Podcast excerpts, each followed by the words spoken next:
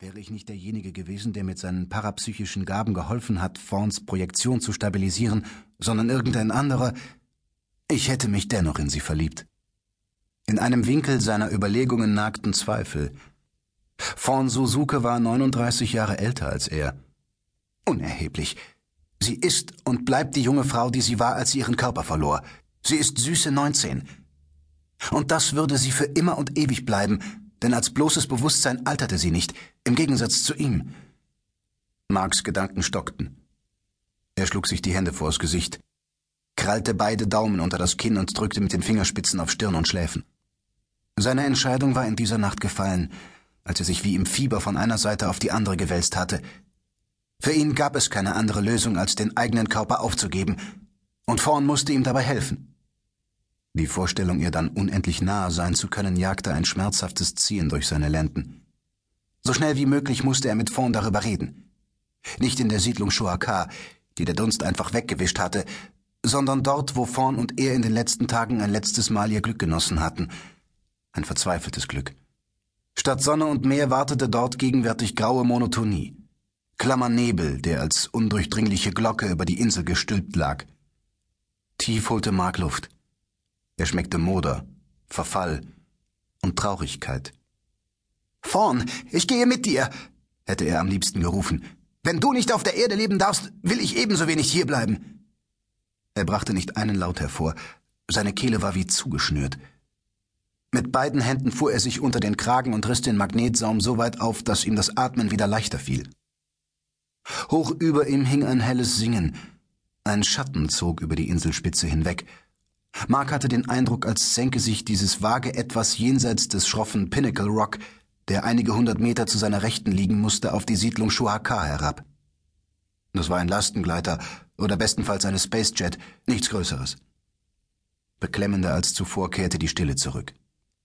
Es war eine aberwitzige Idee gewesen, an Fawns Menschsein appellieren zu wollen, zu hoffen, dass der Blick über das Meer und hinüber zu den anderen Inseln ihre Entscheidung beeinflussen könnte, Gerade das stärkte womöglich ihr Pflichtgefühl.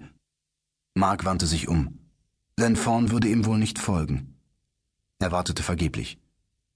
Seine Füße tasteten über die mittlerweile rutschig gewordenen Stufen.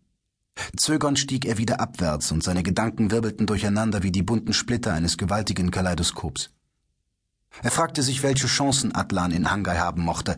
Escher hin oder her, und welche Erfolgsaussichten Rodan, Danton und all die anderen besaßen, die nicht müde wurden, der terminalen Kolonne Nadelstiche zu versetzen, in der Hoffnung, eine dieser Nadeln könne sich als vergiftet erweisen. Gab es überhaupt so ein tödliches Gift?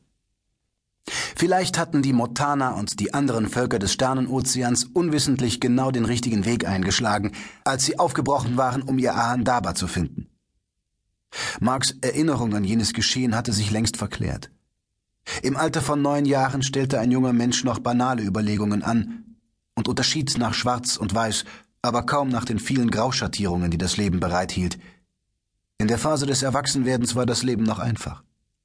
Er entsann sich seiner damaligen Erleichterung und der Hoffnung, dass endlich Friede herrschen würde. Die Realität lag Lichtjahre weiter neben. Inzwischen fragte er sich, ob Kyp-Titanen und die Todbringerflotte der Motana in der Lage gewesen wären, auch sie hätten die terminale Kolonne nie stoppen können. Treitor kämpft in vielen Universen. Hangai, Triangulum, Andromeda, die Milchstraße. Würden alle diese Sterneninseln nur der Kollateralschaden einer für Menschen unbegreiflichen Auseinandersetzung sein? Eine Handvoll Galaxien mehr oder weniger, was bedeutet das schon für unser Universum? Zehntausende intelligente Völker in Knechtschaft oder ausgelöscht. Hat es nicht geheißen, das Leben nehme ohnehin Überhand? Weil Sporenschiffe zu großflächig Lebenskeime ausgesät und Sternenschwärme zu nachhaltig Intelligenz verbreitet haben? Dieser blanke Zynismus widerte Mark an. Vor seinem inneren Auge flohen die Völker der lokalen Gruppe vor Treitor und der in Hangai entstehenden Negasphäre. In einer unglaublichen Kraftanstrengung suchten sie hunderte Millionen Lichtjahre entfernt eine neue Existenz. Wenn alle sich dem Krieg verweigern, es war längst zu spät dafür. Die letzte Fluchtmöglichkeit hatte es den Menschen und Galaktikern im Solsystem geöffnet. Aber den Weg ins ferne Stardust-System gab es nicht mehr. 804 Millionen Aussiedler, hieß es, hatten Terra verlassen. Sie sind feige geflohen. Das Stardust-System gibt Gewissheit, dass nicht einmal Treitor uns wirklich besiegen kann.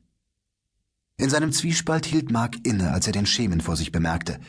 Eine schlanke, hochgewachsene Gestalt schälte sich aus dem Dunst. Vorn! Sie stand zwischen Koldenia-Büscheln und Kakteen, als habe sie auf ihn gewartet. Ein Schimmer von Nässe lag auf ihrer Haut. Mark musste zweimal hinsehen, um sicher zu sein, dass das Blau ihrer Lidschatten wirklich mit der Feuchtigkeit verlief. Fawns Blick schien ihn zu taxieren und zugleich an ihm vorbeizugehen. Er vermochte es nicht zu sagen. Ich werde mit dir nach Hangai gehen, sagte er entschlossen. Ich weiß. Obwohl Fawn lächelte, lag ein Hauch von Wehmut auf ihrem Gesicht.